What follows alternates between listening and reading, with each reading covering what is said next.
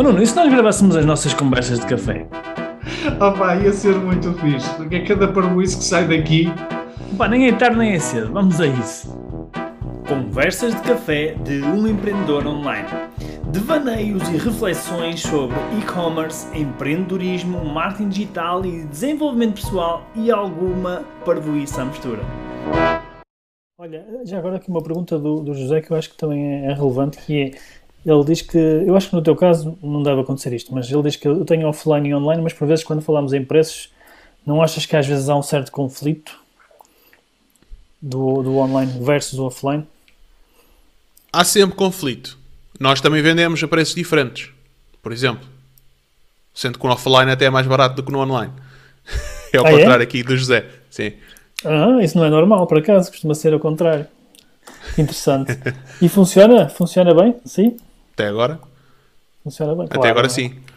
Ok. Agora sim. Olha, e, e relativamente à Espanha, tu estás a dizer que, pronto, há bocado estavas a dizer que não é só abrir a loja, mas então dá-me dois ou três exemplos de coisas que, por exemplo, em Portugal funcionava e em Espanha não funciona. Bom, a gente lança anúncios e, as- e a taxa de conversão não é a mesma, por exemplo. Ahm, tem- mas é cenas bem estranhas que a gente ainda, ainda estamos a tentar perceber. É, imagina, tu olhas para um anúncio que tem mais ou menos o mesmo copy, só está traduzido, por exemplo, e contextualizado para a Espanha, mas tu tens CTRs melhores no anúncio em Espanha que em Portugal, por exemplo. Ahm, o que nós analisamos é vamos passo a passo no funil, não é? Então tu tens, fazes um anúncio CTR para do Facebook, por exemplo, para dentro do site é maior em Espanha do que em Portugal. E depois as pessoas lá dentro a taxa de conversão é menor. Ou até, por exemplo, a taxa de do carta até pode ser maior em Espanha, mas depois a taxa de conversão final é, é menor. Então isso faz, Ok. faz com que, eh, devido ao custo do tráfego ser Claro, mais custo- alto é de- em Portugal, depois a nossa taxa de conversão final e o, e o CPA é muito mais elevado em Espanha, por exemplo. Então, se calhar, ok. o, que, o que estamos a fazer agora é, ok, estamos a lançar um novo site Uhum. que já vai ser totalmente contextualizado em cada idioma. E o que estamos a fazer também é como é que nós já desenvolvemos o site para que seja muito fácil nós lançarmos traduções fidedignas e contextualizadas em cada um dos países. Do tipo, imagina, tens um Excel, um mega Excel, que aquilo carrega os produtos todos de uma só vez, com os- todos os textos possíveis e imaginários que, que o site pode ter. Ah, para podermos, uma vez quando percebermos como internacionalizar, ok, bora testar isto em bué de idiomas. Tipo, Vamos lançar isto europeu, inglês, por exemplo, europeu, e vamos ver qual é o país que realmente temos uma taxa de penetração maior, com as métricas que nós achamos que devemos ter para poder entrar nesse país. Ok, se nós estamos a ter muitas, muito mais vendas em França, vamos nos focar em França. Tipo, para que é que vamos estar aqui a tentar ah, Claro. Vai- matar-nos a descobrir a- como entrar em Espanha? Vais fazer a tática da bazuca outra vez, não é? A tática da bazuca. Só que desta vez é para, para matar países. Exato, exatamente.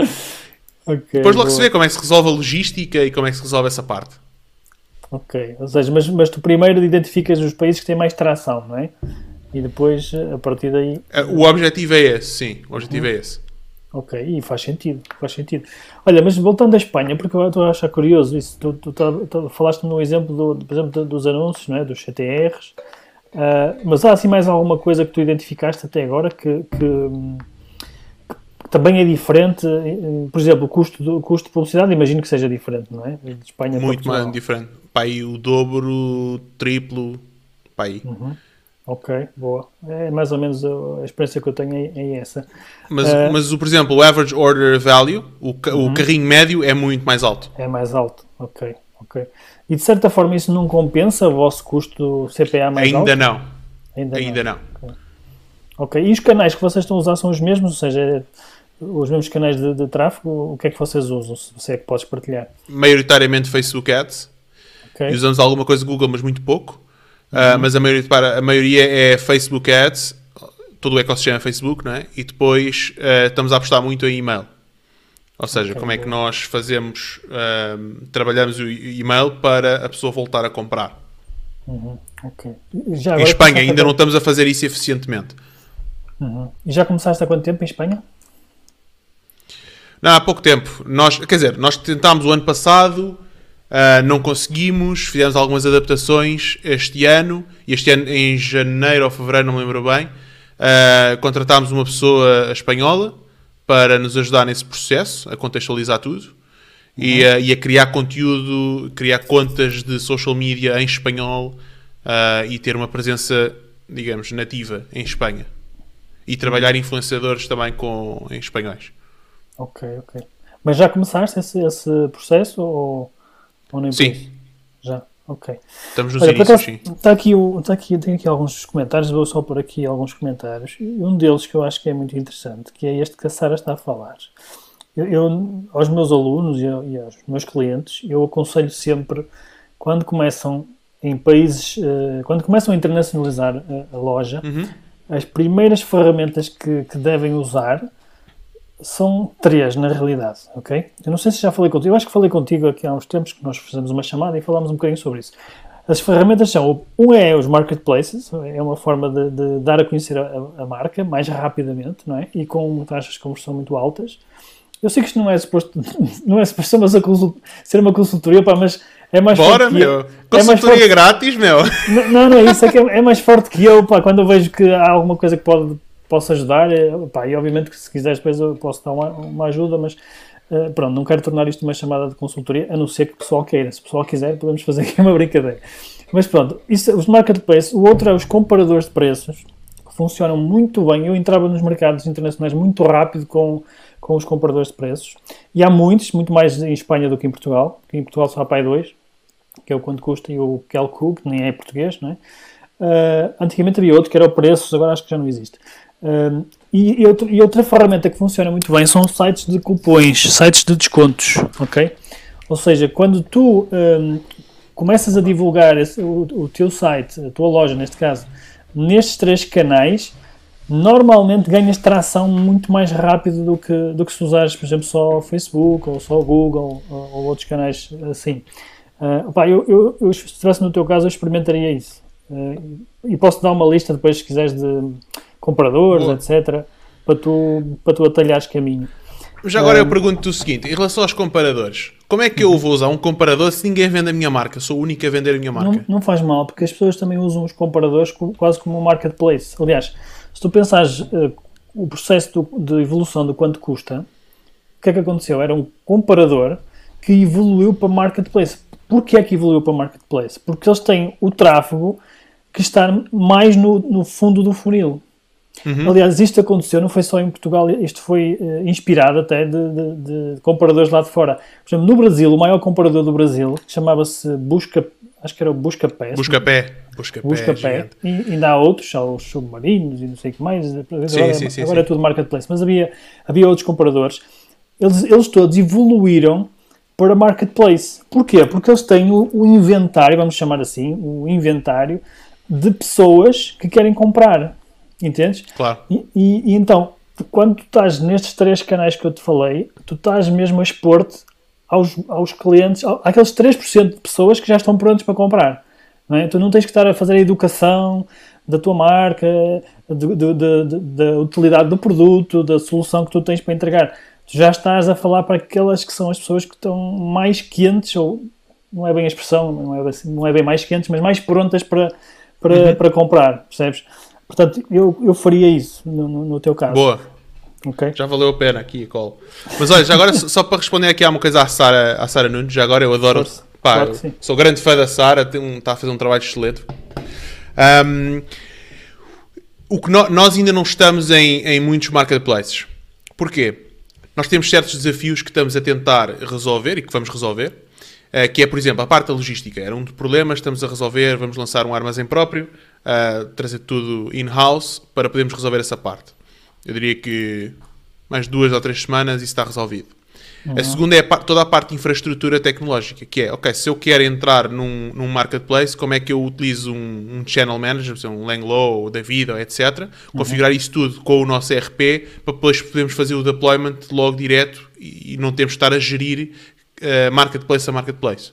Então, Sim. muito do trabalho que nós hoje estamos a fazer é, e, e, e fazemos isso, e, já vi este padrão acontecer diversas vezes em todas as empresas que nós fazemos, que é nós, quando lançamos algo, lançamos super rápido. Epá, bora lançar, testar landing page, tráfego, ver que tipo de conversão é que dá, que não dá, falar com clientes, falar com potenciais clientes, falar com pessoas, perceber quais são os problemas, quais são as necessidades, tentar desenhar isso tudo. Ok, lançar. E vamos recolher uma data de feedback. Com esse feedback, voltamos a sentar-nos, ok, o que é que a gente pode melhorar? Já temos um benchmark de todo o tráfego que já gerámos, Uhum. Isto pode, e isto, é nós aplicamos isto não só para as nossas marcas e-commerce, mas para todas as nossas empresas. Uhum. Né? Como é que nós, nas residências sénior, fazemos aquisição de clientes por via digital? É e-commerce? Não. Mas é usar ferramentas digitais para fazer a angariação de clientes, por exemplo. E o processo é, normalmente é este. Adoraria que fosse mais estruturado, mas, uh, mas para lá caminhamos. Mas é isso, ou seja, expandimos, voltamos a, a, a funilar voltamos a trabalhar no produto, na, na oferta, na, na, no price point, em tudo, e voltamos a lançar. E, e, e isto aplica-se tanto no micro, quando estás a desenhar funis de vendas, quando estás a desenhar a oferta, quando estás a desenhar o produto, etc, etc, mas também funciona com o macro. Porque se tu fores a ver, uma empresa é uma máquina, uhum. não é? Claro. Uma empresa é uma máquina que tu vais ajustando as peças e nós devemos olhar para as empresas da mesma forma como nós olhamos para os produtos. Claro. Não é? Que é como é que nós podemos estar sempre a retocar. Não é? que, que, com, com, com, a minha equipa e com, com, com, as diversas equipas que nós temos, nós estamos sempre a retocar as coisas. As coisas são bastante fluidas. E é por isso é que nós nos conseguimos adaptar tão rapidamente aos problemas e aos desafios que nos vão aparecendo. Porquê? Epá, não há problema nenhum. Tipo, se aconteceu isto, ok, como é que a gente resolve? E a nossa postura é sempre muito essa. Porque lá está, Sim. somos muito fluidos. Uhum. É muito... Agora, é muito aquela diz, estrutura de lean startup, não é? De sempre estar em constante iterações para, para lidar com os, com os, desafios. Hoje, o que é que nós temos? Nós temos uma infraestrutura uh, uh, média, não digo que é grande, porque não é, até diria que somos pequenos. Um, temos uma infraestrutura e hoje tem que se adaptar a essa infraestrutura. Então nós temos que redesenhar os sistemas informáticos, por exemplo, porque hoje não servem os, o, as necessidades que nós vamos ter nos próximos 3 anos não é? Porque não, não dá, não, não, não se adapta ao, ao, ao, à, à, estrutura que hoje vivemos, não é? Um, e então estamos a redesenhar esses processos para podermos conseguir acelerar uhum. quando já estivermos em multi-channel, quando estivermos em multi-país. Lá está, estamos sempre a adaptar e vamos ter que, neste momento, é isso que estamos a fazer. Ok. Boa, boa. Olha, eu lembrei-me mais uma coisa que tu podias experimentar, entretanto estavas a falar. Diz. E, que eu acho que também pode fazer muito sentido, que é, vocês, vocês são uma, um, vamos chamar uma ave rara, no sentido de que vocês começaram logo com plataforma de afiliação quando toda a gente só passado uns anos é que começa a, a ter, e vocês começaram já com isso, e isso é uma enorme vantagem uh, competitiva. Então o que eu faria no vosso caso era, uh, aliás, duas coisas. Uma era uh, trabalhar com plataformas de afiliação, que eles já têm um, inventário de afiliados brutal. Ou seja, tô, posso dar também alguns contactos, por exemplo, Trade Doubler, a Zanox, uh, Trade Tracker, uh, tem, depois há outras que, que trabalham muito com e-commerce.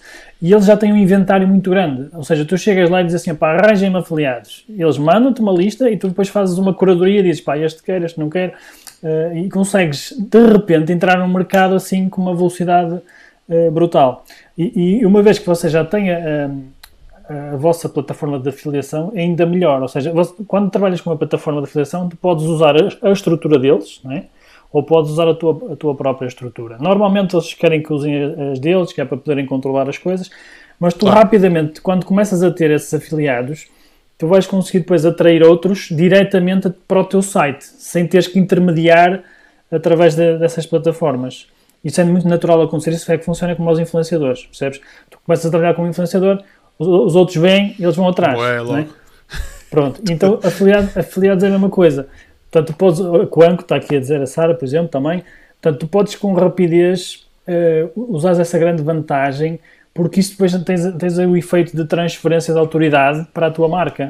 Não é? Imagina, por exemplo, eh, dentro das plataformas de afiliação, tu tens desde bloggers, youtubers, influenciadores, uh, e tu rapidamente estás a absorver a autoridade, a autoridade daquelas pessoas todas, uhum. ainda por cima como és novo no mercado, não é? ninguém te conhece, pá, ganhas logo ali um, um input brutal de, de autoridade.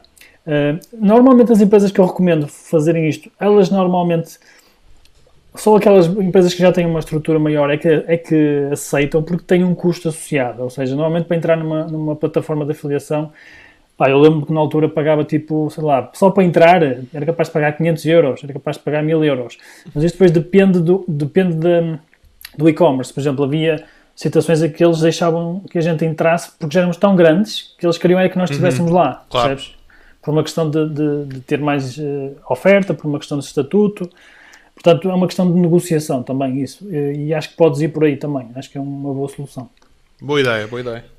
Boa. E o Paulo tinha uma, uma pergunta relevante, porque estava, há bocado falaste de, do, email, do email marketing, e ele pergunta aqui uh, como, é que, como é que tu recolhes esses, esses e-mails, ou seja, se usas uma lista de terceiros, e o Hugo também faz esta pergunta em baixo, como é que, qual é, que é a estratégia? Não, nós neste momento estamos a fazer uh, paid media, a criar uh, e-mails e depois trabalhá-los. Nós não estamos a usar a lista de terceiros. Ok, mas qual é, podes, não sei se podes falar sobre isso, mas qual é, é a estratégia?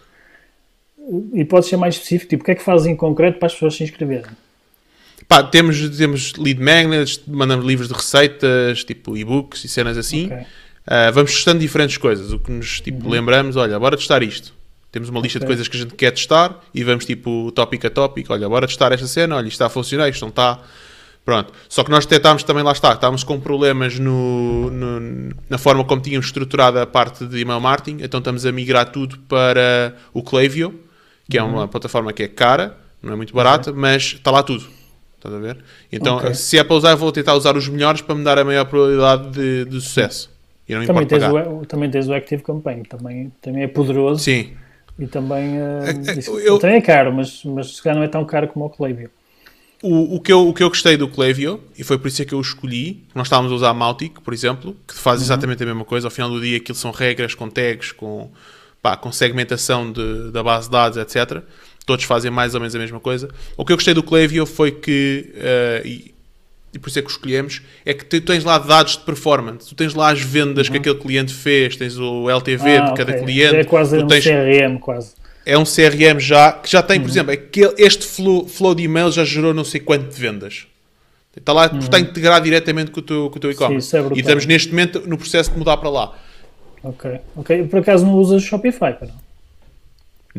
uso o WooCommerce. Porque por acaso o Klaviyo é muito usado com Shopify, não, uh, não é sim, tão usado sim, com o WooCommerce. Aquilo com o Shopify funciona muito bem, as integrações já estão, já estão muito bem, bem uh, já desenvolveram sim, muito, não é? Em cima daquilo. Ok, boa, mas parece-me bem. Mas já tens então, quando falas em Klaviyo, também tens muitos. Ou seja, o teu email marketing não é só uh, enviar newsletters, tens automatismos, não é? Já tens ali uma série Temos de alguns automatismos. Mas nós, nós, o Clevio, estamos a migrar agora também, estamos no processo. Pá, tive uma call com eles há duas semanas atrás, por exemplo. Um, e nós já temos certos automatismos. Temos carta abandonment, temos tipo flows de, de recompra, temos a parte de email marketing, de newsletter também. Uh, temos newsletters, nós criámos uma cena que era. Agora está-me a falhar o nome. Mas era o.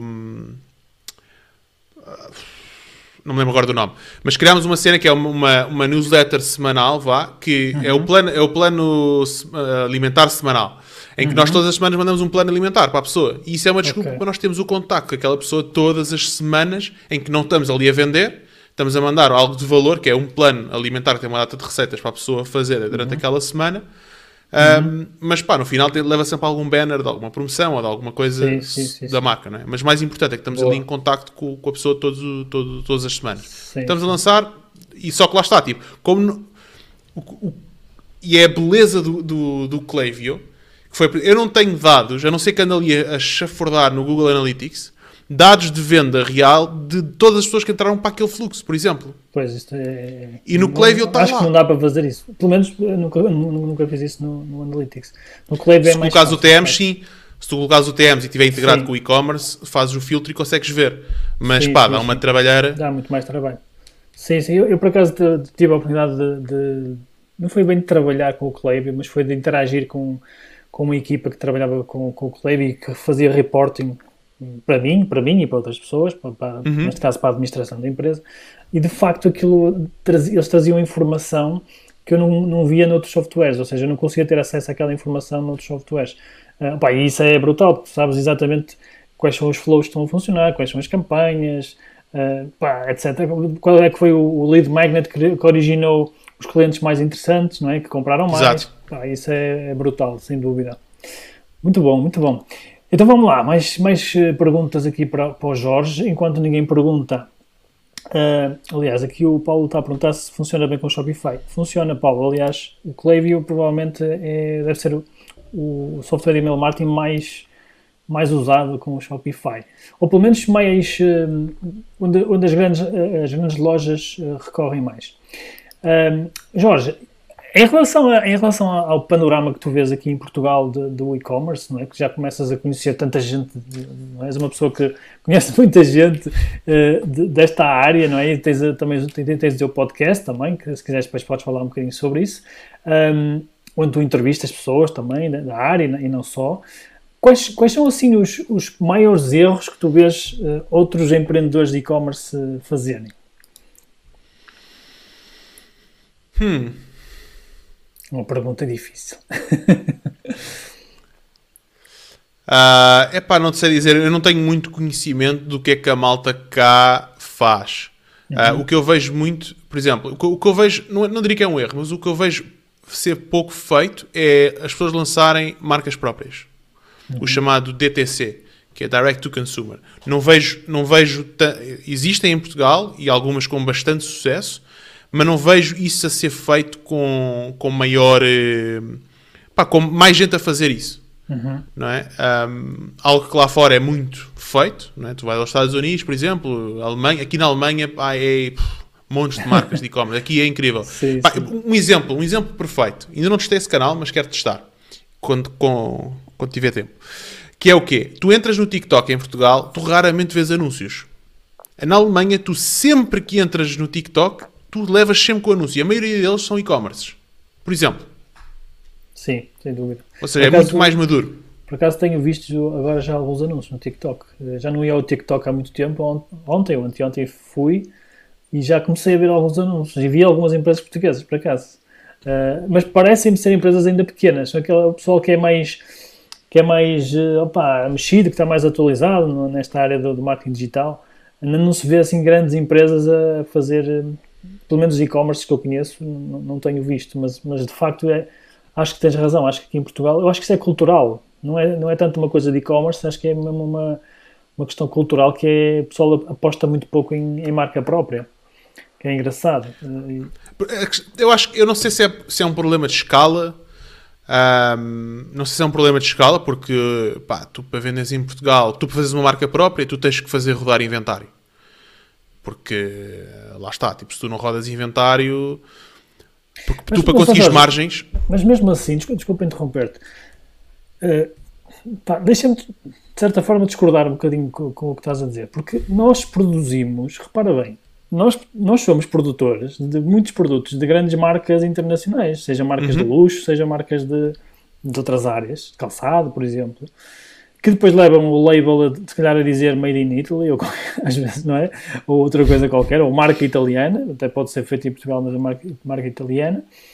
E um produtor, não é? Um produtor até pode dizer assim, opá, para uma, para uma marca que vem lá de fora eu só, só se fizer 10 mil unidades. Mas para ele próprio lançar uma marca, se calhar não é assim tão difícil fazer 500 unidades ou 200 unidades. Estás a entender o que quer dizer?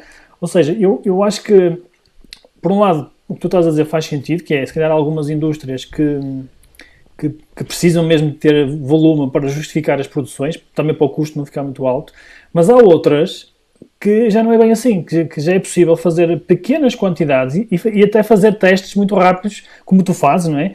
De será que isto vai funcionar? Será que esta marca vai vender? E mesmo assim não se vê muita gente a fazer. Mas dá o teu ponto de vista, já agora. Assim, se falarmos do produtor em si, pá, sem dúvida alguma, ele tem a capacidade de poder fazer isso. Nós temos o exemplo da Fly London, por exemplo, já é um tamanho claro. bastante grande, mas eles têm todo, todo esse mecanismo lá montado. Eu acho que montaram uma linha de montagem própria uh, só para fazer testes, não é? Sim. E fazer menores quantidades para lançarem com mais frequência mais modelos. E uh, pá, um filme ou um documentário muito bom, acho que era no YouTube, do Steve Madden, que uhum. tem uma, uma empresa de, também de sapatos, uh, muito conhecida, e o que eles faziam era, eles, eles usavam, eles tinham uma parte de produção de protótipos na loja deles de Nova York, que eles estavam, eles tipo, de manhã lançavam um sapato, viam como é que aquilo vendia. E depois estavam sempre a fazer iterações para depois lançarem para as lojas todas. Quando tu és o produtor, sem dúvida alguma, eu concordo contigo. A questão é que a maior parte dos produtores não tem o conhecimento para poder trabalhar o online. Ou Sim. para poder trabalhar a parte de marca, ou para Mas, poder trabalhar mas, mas também é uma questão de vontade, não é? Acho como eu. tudo na vida, não é? Pois é isso, porque a questão é, eh, quem é que começou com conhecimento para fazer alguma coisa online? Eu acho que ninguém, não é? Toda a gente... eh, Sim, eu, mas tu- eu também mas- colaborei, eu colaborei com a, com a marca que tu falaste há pouco, não é? Eh, que é uma marca que tem, sei lá, mais de 40 anos e eles também não percebiam nada. O que é certo é que lançaram um marketplace, não é? E, e estão Sem dúvida. mercado. Portanto, eu acho que, sim, eu percebo o que estás a dizer. É- Acho que é, um- é uma, é uma indústria muito tradicional, não é? Neste caso. E, e se calhar as outras indústrias em Portugal também são muito tradicionais. Mas de facto, realmente acho que tem a ver isso que estás a dizer agora, que é a marca. Que é o pessoal nunca soube muito trabalhar a marca. Eu acho que eu acho que é capaz de ser um bocadinho por aí. Mas explora um bocadinho mais isso, força. Ahm, sim, ou seja, lá está. E daí, voltando ao, fazendo a conexão com o meu ponto, tens que fazer rodar inventário, porque quando tu não és o produtor, tu tens, tu vais ter com o produtor para produzir. E tu vês muitos, muitos empreendedores de, pá, do digital, e-commerce, eu vou lançar a minha própria marca, eu sei como, como fazer, porque já trabalhei nesta empresa ou naquela e sei como gerar tráfego, sei montar um e-commerce de alguma forma, e o que eu não sei vou aprendendo. Ah, e quando vão ter com os produtores, os produtores dizem, epá, para que é que eu vou estar a fazer uma linha de produção de, sei lá, 500 unidades ou 200 unidades às vezes, ahm, ou até 1000 unidades, quando tipo, tu não tens volume, né? E tu como é que justificas? Sim. Imagina, os sapatos. Se a gente for a ver o número de SKUs que tu tens que ter para um modelo de sapatos, é brutal. Uhum. Então, e depois lá está, o mínimo que tens que ter para cada um deles. Tu, para lançares uma marca de sapatos, tu estás a, estás a investir para aí 30, 40 mil euros. Uhum. Assim, assim de cabeça, não tenho a certeza, mas à vontade, tu tens que investir alguns milhares de euros só para arrancar. E então é, é um bocadinho isso, que tu se tu não tens o, a escala, Sim, o Tens de ter Paulo- o investimento para fazer. O, o Paulo está a dizer eh, exatamente que é uma barreira de escala. En- Engraçado que o José Faria, tá- que também já trabalhou na área, estava a dizer o que eu estava a dizer. que é, ele, eh, o José é um antigo produtor e ele está aqui a dizer exatamente que é uma questão de mentalidade. Ou seja, quando tu vais lá, a primeira pergunta é logo qual é a quantidade. e é verdade isto. Eu, eu há, dias, há dias, por acaso, fui convidado pelo, pelo Roberto Cortes, não sei se ele está, ele há bocado está bem, para fazer aqui um, para dar uma ajuda, fazer uma consultoria. Um rapaz que vendia vendia calçado, que era tipo aquelas botas Chester, acho que era Chester, não sei o quê, já não sei o nome daquilo. Era um modelo específico que estava na moda e tal. E então, demos-lhe muito feedback. E, um- e um- uma das coisas que, me- que me ocorreu, por acaso não sei se falei, foi: opa, então se, se existe um problema, olha, está aí o Roberto à escuta, sempre à escuta. Se existe um problema de. Para um. Chelsea Boots, é isso mesmo, exatamente. Obrigado, Roberto. Se existe um problema de um e-commerce. Imagina este rapaz, não é? Que por acaso estava com um problema de produção de stock. Porque não tinha cash flow, não tinha dinheiro para investir e as quantidades eram muito altas. Eu, se estivesse na pele desse rapaz, sabes o que é que eu fazia? Era muito simples, Jorge. Eu chegava a ver de uma, de uma, de uma empresa que produz calçado e dizia assim: Vocês querem lançar o seu e-commerce com a sua marca? Quer? Olha, eu tenho aqui uma plataforma. Já está a funcionar, já está a vender. Eu só não consigo arranjar alguém que me ponha aqui produtos. Porque pedem-me sempre 10 mil produtos. Era isso que eu faria. Ou seja, às vezes eu acho que aqui também é, é- tem que haver mais, ou acho eu, isto é na minha, na minha humildade, eu acho que deve haver mais parceria entre, entre se calhar os criativos e os, as pessoas que estão nesta área mais digital e eh, os produtores, não é? Tem que haver mais, eh, pá, mais conversas, se calhar fazer umas conversas como nós estamos aqui a fazer, para, para essas ideias nascerem. Acho que há aqui uma distância muito grande entre quem é produtor e este tipo de, de perfil de empreendedor. Estás a perceber? E eu acho que isso, por exemplo, po- poderia fazer muito, muito sentido. Tempo para uma pequena pausa e para te dizer que se estás a gostar deste episódio, segue o nosso podcast e deixa a tua avaliação para nos ajudares a melhorar e a chegar a mais pessoas como tu que querem fazer crescer os seus negócios online. Eu, eu hoje, se eu quero olhar para o futuro, eu olho para a China. Tu, tu olhas para a China. A China há 10 anos atrás, eles eram produtores, eles não produziam marcas. né? Exatamente. Hoje, tu tens marcas a saírem É um de lá exemplo. incríveis. incríveis, estás a ver? São Porquê? bons Porque já lançaram, mandaram há 20 anos, estão a mandar os filhos estudar cá fora, vão estudar a Londres, vão estudar a Nova York, vão estudar ah, pá, por todo lado que é os Estados Unidos, não é? E então, Estados Unidos e Europa, então, eles mandaram para lá os filhos, os filhos quando voltaram, vieram com todo este conhecimento, com toda esta experiência de vida completamente diferente e estão a criar marcas e produtos brutais. O verdadeiro DTC está à vida China. Pois, exatamente. E lá Mas, está, mas- eles eram mas o que é que mas o que aconteceu foi exatamente isso. Ou seja, eles uh, uh, aliaram a tecnologia, aliaram o marketing, não é? que eles agora já, fa- já fazem coisas muito boas, não é? a gente nem sabe que é da China, não é? fazem coisas tão boas, Uhum. à, à produção, não é? ou seja, fizeram uma ponte, que é exatamente isto que eu estava a falar. E acho que é por aí o caminho, sinceramente. O caminho é. é- é- é- lá está. Por exemplo, no, no- no caso da vossa empresa, não é? vocês são muito bons a vender né? são muito bons a vender. Então, aliaram. Então, o que é que pensaram? Vamos, vamos então pegar num produto, vamos arranjar um produto, vamos produzir um produto. Juntamos isso à nossa, à nossa capacidade de vender. No fundo, vocês têm, têm isso tudo numa só empresa, não é? Mas Uhum. isso pode acontecer com, com empresas distintas, não é? Pode haver uma fusão, uma Claro junção, não é? Portanto, eu acho que passa por aqui. Mas, mas por acaso agora apareceu uma ideia na cabeça que, eu- que eu sinto um pouco isso, que é ah, eu, eu não, eu não, quero, não vou generalizar. Eu vejo é, empresas, muitas delas, ou empreendedores, que em vez de que olham muitas vezes para os outros como competição, em vez de olharem para os outros como parceiros e um verdadeiro win-win. Que é como é que nós nos juntamos e fazemos uma coisa ah, ah, diferente juntos. Não vamos competir, vamos colaborar. E nós adoramos colaborar com pessoas. Nós adoramos, tipo, ok, tu vais trazer o melhor de- do que tu tens, nós vamos trazer o melhor do que nós temos, bora criar algo diferente, algo melhor. Ahm, e então eu, eu sinto um pouco isso, que as pessoas têm uma certa. torcem um bocado o nariz a ouvir e a, e a dar, o- dar o benefício da dúvida. Pá, e já vi acontecer isso em algumas indústrias. Dou-te um exemplo. Quando apareceu os Ubers, nós também metemos nessa brincadeira e, epá, bora meter aí um ou dois carros. Na, na altura era tipo, epá, vamos pôr o nosso carro a rentabilizar. Porque está o dia todo no escritório e, eh, e, e- e pronto, então durante o dia e durante a noite está em casa. Não faz só de casa a escritório. Sim, sim, sim. E então, o que é que eu, o que é que eu decidi fazer? Epá, eu percebia pouco da indústria, percebia pouco da coisa. Pá, aquilo é uma coisa relativamente simples de montar. O que é que eu pus-me a fazer? Epá, eu vou, eu vou, deixa-me cá falar com os parceiros da, do Uber que existem no mercado. Isto foi logo nos primórdios da Uber. Então o que é que eu fiz? Peguei numa lista de, de anúncios, acho que era do LX, do jornal, etc., de malta que estava a recrutar motorista. Então comecei a ligar para eles.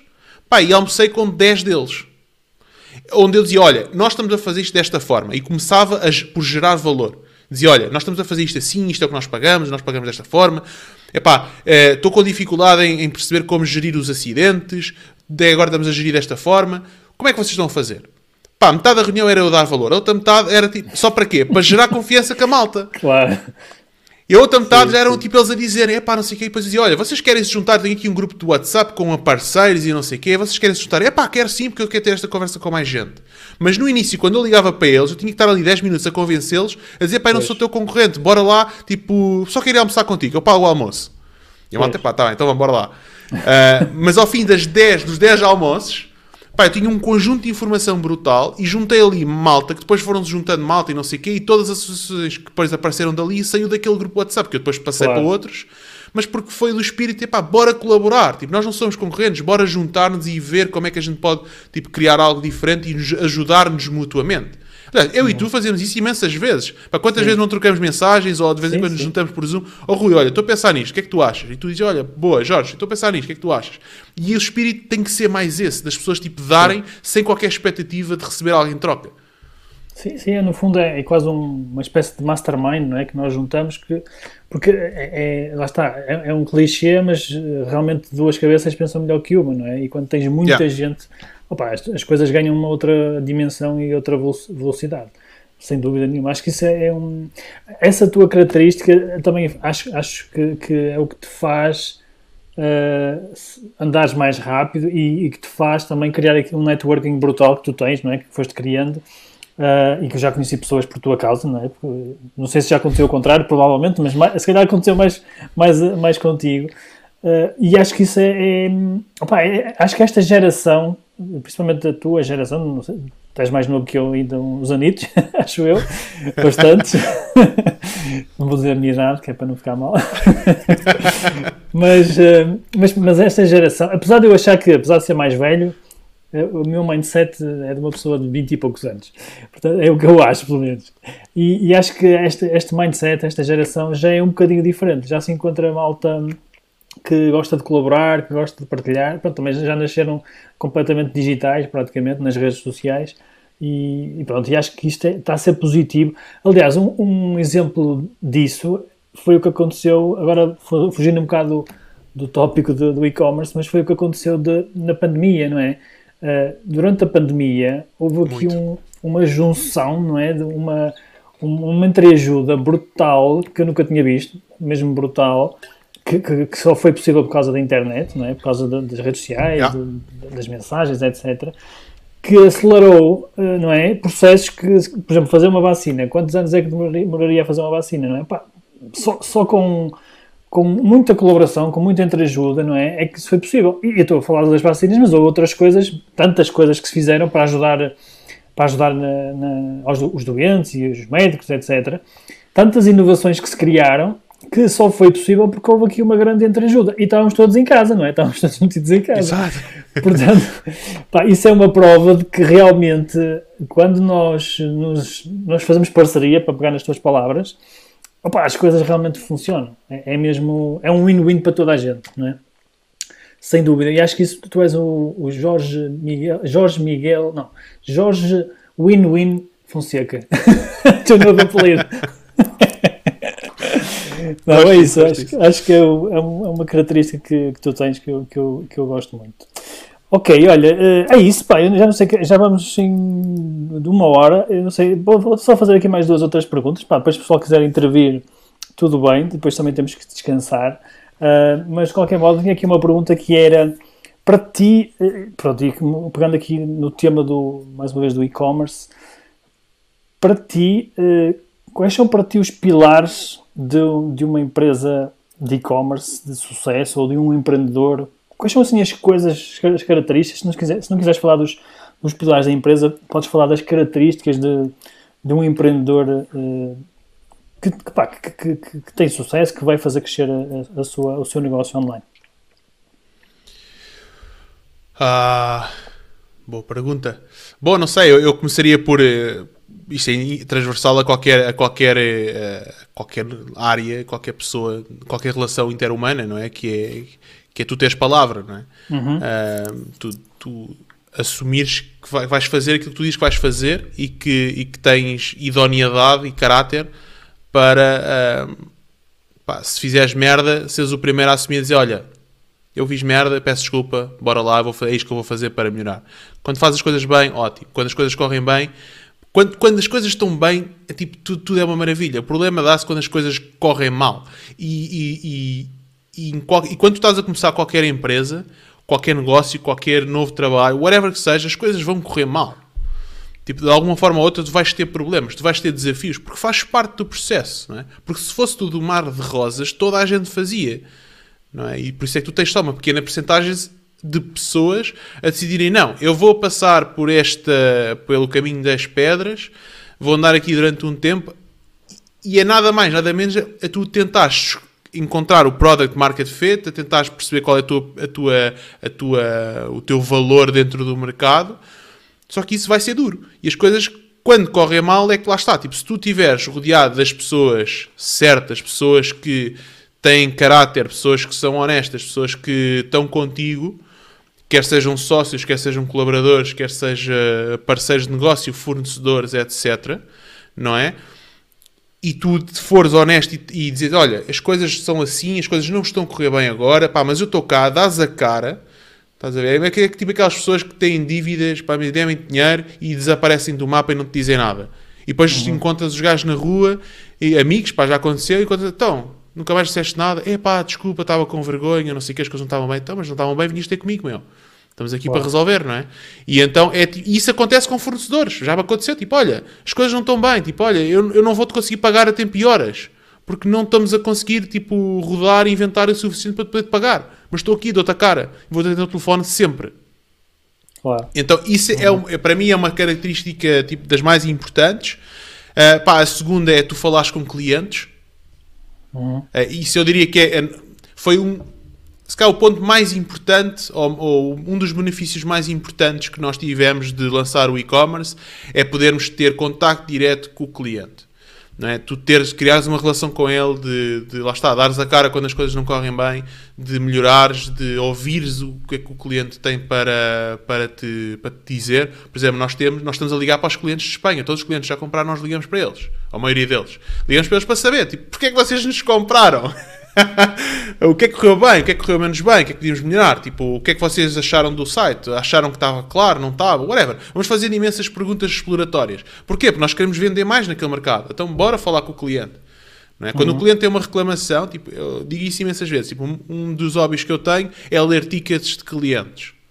Alguns eu respondo, outros não, mas eu de vez em quando vou lá, tenho, tenho uma pessoa que está dedicada só a isso, a, a apoio ao cliente, mas lá está, tipo, todas as reviews entram dentro do nosso channel do Slack para toda a, toda a equipa ver. Toda a gente vê as reviews. Estão lá. Ahm, certos, nós temos uma nós temos uma reunião semanal, depois temos uma estrutura pronto, nossa, mas uma reunião semanal onde a pessoa do apoio ao cliente tem tanta importância como qualquer outra pessoa dentro da organização. Porque esta pessoa tem contacto direto, vai-nos dar, está ali à, à frente de todos os problemas que possam ocorrer. Não é pá, olha, este produto está constantemente a receber reclamações deste ponto em específico. Ok, desenvolvimento de produto, bora melhorar isto. Porque realmente estamos a ter um problema. Depois a gente vai, às vezes, e depois lá está, temos que jogar com a percepção das pessoas. Às vezes a pessoa acha porque recebeu tipo três reclamações de uma determinada coisa, mas Claro. quando vais a ver, vendeste tipo milhares daquele produto Claro. e tiveste quatro reclamações. Mas Pois. naquela semana foram os quatro de uma vez. Epá, Pois. não, calma, É vamos preciso- analisar. Exato, é preciso usar os dados. Exatamente. Mas lá está, tipo, ter o contacto direto com o cliente hum, epá, é, é excelente, porque vais receber imenso feedback. Dou outro exemplo. O continente. Porquê é que o continente ganha? Porquê é que o Pingo Doce ganha? Porquê é que eles têm um poder enorme sobre, sobre a maior parte das marcas? Porque eles têm o contacto direto com o cliente final. A experiência ocorre nas lojas do continente. A experiência ocorre nas lojas do Pingo Doce. Então, se eles têm dire... contacto direto com o cliente, ganham, têm um controle. Sem dúvida. Na maior parte das vezes. Uma Coca-Cola tem muito controle porque é Coca-Cola, né? Claro. por exemplo. Mas Como é que, percebe o contexto. Como é que tu, já agora é uma pergunta que já me fizeram noutro, noutro contexto, que é, eu por acaso tenho uma estratégia, mas gostava de saber como é que tu fazes, que é, como é que tu, como é que tu ligas aos clientes? Que é, o, que as pessoas me perguntam é, Rui, mas vou ligar aos clientes e depois não vou ficar chateados de eu estar a ligar para eles? Em que contexto e de que forma é que tu fazes isso para, para que seja assim uma coisa natural? Eu pego o telefone e ligo para o cliente. Olá, eu sou o Jorge, eu sou da Master Suisse. Olha, eh, pá, muito obrigado antes de mais por ser nosso cliente. Já agora nós tratamos os nossos clientes, na no caso da Master Suisse, por chefe. Então, tipo, olá, chefe Rui, como está? Tudo bem? Olha, eu sou o Jorge da Master Suisse. Eu estou a ligar não para vender nada, mas olha, gostaria de receber algum feedback da sua experiência com a compra que teve connosco aqui, aqui, aqui. Pode ser? Tem um minutinho? É pá, a maior parte das pessoas dizem ok. que sim. E é isso, é bem simples. Não, tipo... Ou seja, ou seja mas, mas esse contexto era importante, era isso que eu estava à procura, que é tu, tu ligas depois que é um dia, dois dias de encomenda, por aí, mais ou menos. Depende, tipo, nós não, nós não ligamos sempre, não é? Ah, pá, porque nós, lá está, somos uma equipa pequena e às vezes estamos a gerir o nosso recurso mais bem mais precioso, que é o tempo, não é? E então, ahm, lá está, fazemos sprints de, olha, ok, esta semana bora ligar para os clientes e perceber o que é que está a passar aqui. Bora, pegamos uma lista, ligamos para os clientes. Ok, boa. Olha, aqui a Catarina está a dizer que os clientes dela a- adoram. que engraçado. As Engraçado. pessoas, sentem, é, tipo, as pessoas sentem tipo, o carinho, né? tu, lá está, a Pois. forma como tu falas. Se tu estás a falar com o cliente, tipo, olá, bom dia, Rui, como é que você está? Tudo bem? Claro, exato. pois tem, tem, tem- aí também tem que se lhe diga, não é? tem que se saber. Lá está, que vocês têm esta formação na- nesta área de comunicação, não é? A vossa empresa é muito forte nisso. Pá, isso é uma mais-valia, sem dúvida. Se eu posso deixar um truque pá, Força, é isso que nós queremos. muda, logo, a- muda logo a cena toda, é falarem ao telefone com um sorriso na cara. Exatamente. exatamente. Muda logo a vossa voz, a forma como estão ali a falar, É o estado de espírito. Pá, é uma cena bem da- pá, simples, mas muda logo tudo. Faz toda, faz toda a diferença. Por acaso eu tenho uma, temos uma pessoa na, na nossa, na nossa equipa que, que é muito é mesmo muito simpática e ela é que liga aos clientes. Uh, pá, ela fecha negócios uh, só pela simpatia. E é engraçado que, uh, que há dias um, um, um cliente ligou-me e, e, disse: Olha, pá, a Maria ligou-me e tal, e pá, até nisso tu, tu foste bom, tu escolheste muito bem a pessoa. E de Exato. facto, se tu estiveres a falar com ela na rua, não é? cara a cara, ela está sempre com um sorriso, sempre. É, é isso que estás a dizer é mesmo verdade, ou seja, as pessoas, nós sentimos do outro lado, mesmo se não estivermos a ver, nós sentimos, pá, não sei se é energia, o que é que é, mas nós sentimos isso. É engraçado. Exatamente. Boa, boa. E a Catarina a dizer simpatia sempre, dizer sempre a verdade. Boa. Muito bem, olha, hum, uma pergunta que, que, eu vou começar a introduzir aqui umas novas perguntas aqui no podcast que eu, que eu estou a aprender, não é? Ainda estou a aprender como é que é isto dos podcasts e estou a ver outras coisas também lá fora que eu acho interessantes. E uma, uma, uma que é muito interessante, uma pergunta que é o que é que tu fazes? Uh, opa, o que é que tu fazes tipo para, para recarregar? Tipo, imagina, as nossas vidas são todas muito intensas e muito trabalho. O que é que tu fazes para recarregar? Fazes alguma cena fixe? que, sei lá, às vezes aprendo com os outros e, pá, e, e aprendo coisas que nem sabia que existiam. Fazes alguma coisa, fazes desporto, ou, sei lá, fazes bungee jumping. O que é que tu fazes para recarregar as baterias? Olha, eu ando de bicicleta. Ok. Vou tipo fazer umas voltas 30 km, 50, 100, umas voltinhas. Um, 100 já e... não é brincadeira, já não é, já não é uma voltinha. Não, pá, não é, não é muitas vezes, mas já, já fiz. Aqui em Berlim é mais fácil do que, do que em Sintra. Porque em Sintra tens assim umas montanhas, aquilo é muitas subidas, aquilo dói. Pá, eu sou pesado, pois. aquilo ainda custa mais.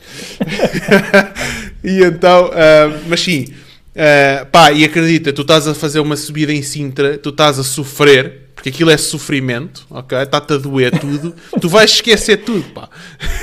Eu, eu, costumava dizer, eu costumava dizer uma coisa, eu fazia crossfit, agora já não faço. E então eu fazia a hora do almoço, eu fazia quando trabalhava na Prozis, porque nós tínhamos lá um, um, tínhamos lá um ginásio de crossfit que nós criamos. Uhum. Então fazíamos a hora do almoço e, e pá, e a gente, pronto, era muito intenso o trabalho, não é? E chegava, ficava todo roto, já, já estava a hora do almoço todo roto. Então lá ia ao crossfit, que também é duro para caraças, não é? Como, como vocês sabem. então eu costumava dizer o seguinte, pá, quando tu tens uma barra de 100 kg às costas, tu esqueces todos os problemas. e, é, e é certinho, meu, é certinho, é mesmo verdade. Ok, então tu andas de bicicleta, boa, boa. Olha, e, e gosto de dormir também. E gostas de dormir, ok. Do gosto, pá. É, é... Já agora, esse é um ponto super interessante que tu trouxeste. Pois e, é, por isso que eu que, trouxe. Que a gente pode... Exatamente, exatamente. Mas é, ponto interessante porquê? Porque é que a maior parte das pessoas, não é? Tu, tu, tu, hoje, hoje vivemos numa sociedade que a maior parte do trabalho é das 9 às 5 ou das 9 às 6. Não é? Porque é que tu, se estás cansado às 3 da tarde, porque é que não paras de trabalhar? Não é? Exatamente. A questão, eu percebo que as fias e não sei o quê, e lá está, tipo, a cultura vem de cima. Mas, exemplo, eu se estiver às 3 da tarde, estiver bem cansado, pá, eu paro, eu ponho, nem que seja tipo, vou, vou ponho-me a ver Netflix, um programa de porcaria que eu nem estou a ver nada, durante uma hora ou duas, pá, eu já recarreguei o suficiente, chego ali e já estou tão farto de ver aquilo, pá, ok, já estou bem, tipo, bora lá. Ou então, se eu estiver cansado, eu vou dormir. Tipo, vou dormir uma soneca de uma hora, e em casa é muito mais fácil tu fazeres isso. Um, pá, vou dormir uma soneca, uma horinha, recarreguei uhum. as baterias, tipo, já estou bom para pa continuar a trabalhar. Uhum. Não é? E acho que é isso, é tipo, se a pessoa se sente cansada, pá, descansa, não há problema nenhum. E depois eu, há outra coisa que é. Desculpa, desculpa, diz isto. Não, força, força. Não, diz tu, diz tu, depois eu falo. E a dizer que depois há outra coisa que é nós, como seres humanos, temos que, temos que hum, aprender a gerir melhor a nossa energia. Tipo, mesmo como empreendedores. Tipo, tu Uh, pá, os empreendedores, malta que já, pá, já tem estaleca, tu estás habituado a trabalhar muitas horas, tu estás habituado a, a, a fazer sprints de trabalho né, intensas, que podem ter nem ser muitas horas, mas estás, estás ali concentrado a trabalhar e a fazer e estás ali uh, no flow a, a, fazer a cena. Pá, mas isso dura um certo tempo, não é? Malta que que tem burnouts é porque estão meses assim ou anos assim, que sem tirar férias, estão sempre ali a dar tudo. Pá, o corpo não aguenta, chega a um ponto que rebenta, não é? Como é óbvio. A questão é que se nós soubermos gerir melhor a energia, e é isso que eu tenho estado a aprender a fazer, que é, ok, eu agora estou numa sprint, vamos lançar um novo site, daqui a umas semanas, pá, eu estou nessa sprint, então eu, todas as minhas manhãs estão bloqueadas, eu desligo tudo, estamos a falar isso há pouco, não é? Sim. Eu desligo o Messenger, desligo tipo as cenas, a minha equipa, pá, se for urgente já sabe, ligam, ligam duas vezes o telefone apita, um, e, a maior- e a luta hoje é eu ser, eh, eu controlar isso, porque o gajo também tem o impulso de ver o Slack, o que aconteceu, porque já sabes que Claro. ali, vais ter ali dopamina, né? Mas lá está, tipo, são sprints, estamos numa sprint agora. Pá, ao fim das duas semanas acabarem, ok, vou tirar tipo um dia, vou descansar uma beca, tipo, malta, descansem, bora lá. Não, não faz mal, não é por um dia que, que a coisa não vai, que a coisa não vai andar. Mas se a pessoa estiver cansada, descansem. Olha aqui o Fabiano a dizer que tínhamos um escritório de descanso, já passei lá umas 6 horas a dormir num único dia. Isso é A bom, é bom. A seguir uma noite longa. Olha, eu ia dizer, o que é que eu ia dizer? Ah, o que eu ia dizer é que, para mim, pessoalmente, fa- faz, muita falta. eh, eu digo que faz falta porque eu neste momento não estou a conseguir ter consistência nisso, que é, faz muita falta fazer desporto. De facto, tu, fazes bicicleta, acho muito bem, eu também às vezes ando, mas a mim faz muita falta. Eu quando fazia crossfit, eu, eu posso dizer que era como se, quando eu fazia crossfit, eu pá, ficava morto, mas depois de acabar, era como se estivesse a, a- acordar de manhã. Ficava Yeah. novo, completamente novo. Era, era incrível mesmo. Era incrível como é que eu ficava zen, tipo, completamente zen, em flow. Brutal. Pá, é- era duro, gostava muito, mas eu, eu era muito mais, nesse aspecto, era muito mais produtivo e muito mais saudável também, porque não estava sentado todo dia. Ah, pá, e acho que é, é mesmo muito importante que as pessoas encontrem um, pá, um desporto, um escape qualquer que envolva alguma coisa física, que não seja. Há bocado falaste no Netflix, também funciona, mas eu acho que quando tu fazes desporto, tu libertas uma série de hormonas que te fazem muito bem eh, Yeah. opá, a, a tudo, não é? Não só à saúde, ao teu cérebro, etc. E, e quer que seja, pá, a pessoa que gosta de paddle, por exemplo, o Nuno, o meu sócio adora paddle, também gosto de jogar e, e quando vou Também já gosto. fui, jogar, já fui jogar com o Roberto, por exemplo, já jogamos e ganhamos, eu e o Roberto. Ahm, opa, e, e qual- o que quer que seja, se a gente conseguir a meio do dia fazer uma, uma pausa para ir fazer desporto, eu acho que até é mais interessante do que fazer ao final do dia. Ao final do dia já, opa, tu, tu não vais tirar produtividade. É bom na mesma, vai-te fazer bem à saúde e tudo, mas não te vai dar a produtividade que um empreendedor quer. Entendes o que quer dizer? Ou seja, quando Yeah, tu yeah. fazes ao meio do dia, levas um, ou de manhã ou ao meio do dia, levas um boost ali de, de, de hormonas e de energia que realmente pá, faz-te super bem e, tu sentes-te muito bem, sentes-te tipo, muito mais confiante, etc. Exato, sem dúvida. Pá, então uma simples cena, pá, que eu durante a pandemia, do primeiro lockdown, que fiz tipo bué, que era, um gajo estava sempre ao telefone e nos zooms, não é? Então, o que eu comecei a fazer foi, epá, eu vou andar. Eu vou andar e vou estar ao telefone. Posso andar e, Exatamente. falar. E então, tipo, se eu tenho uma, uma sequência de chamadas telefónicas que eu tenho que fazer, então eu vou para a rua, vou andar. Às tantas um gajo já vê, está tipo a 3 km de casa. É verdade. Mas, mas tipo, ajuda bastante, nem que seja Engraçado, andar tipo, à volta do... É engraçado, também faço isso, por acaso. Engraçado. Boa. Olha, muito bem, já, já é tarde, já são quase 11 horas. Só para terminar, hum, vou-te desafiar aqui a deixar, sei lá, dois ou três nomes de pessoas que tu sigas, ou que tu leste, ou que tu, sei lá, que tu achas que sejam inspiradores para ti, não é? Porque também, se são para ti, eventualmente também serão, serão para nós. Bom, ahm, em alguma área em específico ou... O que tu quiseres. E quando digo nomes, pode ser o que tu quiseres. Pode ser, olha, um filme, pode ser um, um podcast, pode ser, sei lá, um canal do YouTube, o que tu quiseres. Um livro, Ok. whatever. Uh, olha, eu, eu- eu sigo o Naval Ravikant, por exemplo. Uh, Gosto muito do podcast do Joe Rogan também. Um, Vou pôr olha, aqui no- nos comentários. o Martin, Martin e Cenas, aquele shameless self-promotion. Exatamente. Um, o Martin e Cenas é porreiro. Mas é, tenho mais prazer em. Eu não, eu não ouço. Eu, eu não sei se acontece contigo. Eu não, eu não vou ouvir tipo, entrevistas passadas. Eu ouço o teu podcast, por exemplo, ouvi o, gostei muito da entrevista com, o- com o fundador da- do Quanto Custa.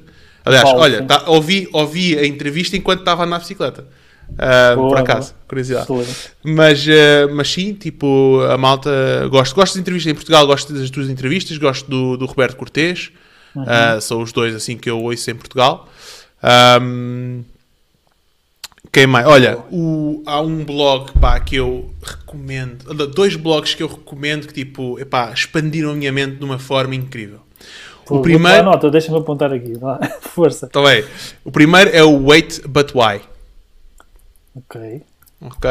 Ah, eu recomendo irem lá ao blog e verem os, os artigos, são gigantes, ok?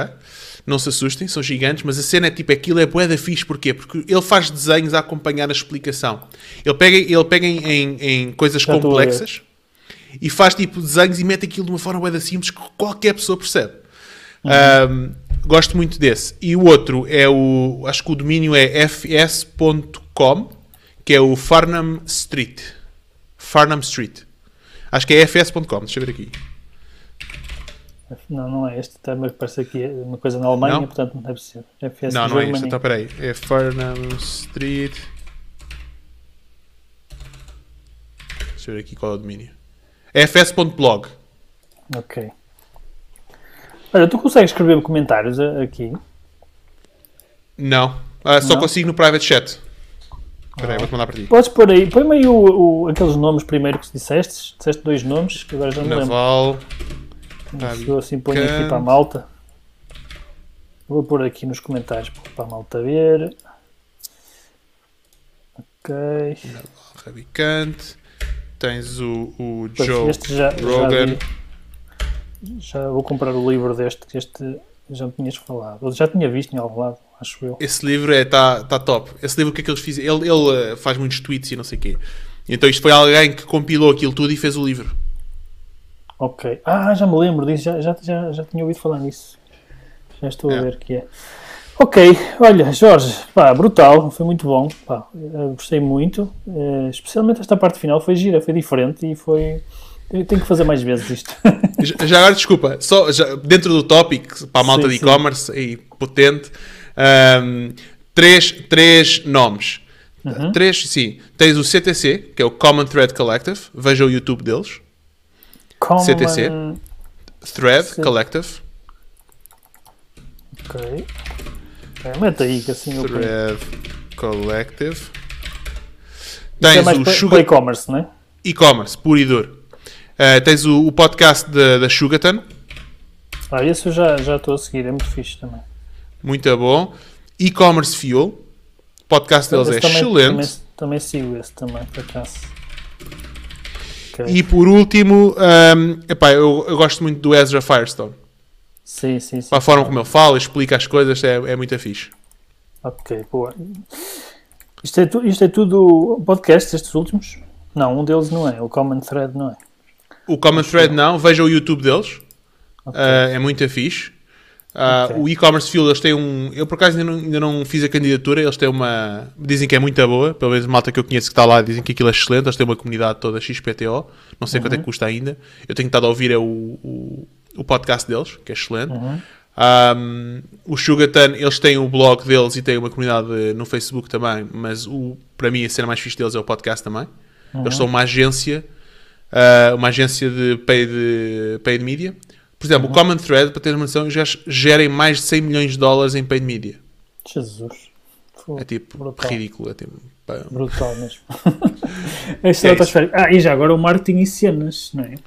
Para quem quiser ouvir aqui o, o Jorge, ah, o Guilherme, o Ro- Roberto e o João, eles estavam aí há bocado. Exatamente. Portanto, vocês podem procurar ah, no, no- no- Onde é que procuram isso? Ou tens algum site? Como é que funciona? Marketing e cenas no YouTube, no Facebook. Pá, nós fazemos um péssimo trabalho uh, a divulgar as cenas. Pá, péssimo. A gente lembra-se. e, Quando pá, é bom o pessoal amanhã- procura. Exato, vejam, tipo, marketing e cenas. Um, É. Pá, é uma cena fixe, é uma cena que, que, que pronto, que é, a gente tem conversas com, tal como tivemos aqui contigo, que eu agora contigo. Aliás, nós fizemos um marketing e cenas contigo no Clubhouse, depois temos que foi. fazer contigo no YouTube. inédita. Foi uma Pois é, coisa, foi a primeira é. e única. Pois foi, eu, eu reparei. Mas também o Clubhouse morreu um bocadinho agora, que ele ficou assim um bocadinho morto. É pá, nunca mais É. lá entrei. Pois, pois, é exatamente é isso que eu estou a dizer. Foi pena porque opá, era porreiro até. Mas pronto, há outros canais, não é? Há outros canais para a gente. Depois temos que fazer no YouTube contigo. Está bem, quando vocês quiserem. Olha, Jorge, amigo, um abraço, obrigado pela tua presença. Obrigado, tá? El. E, pá, e vemos então lá no Marketing e Cenas um dia destes.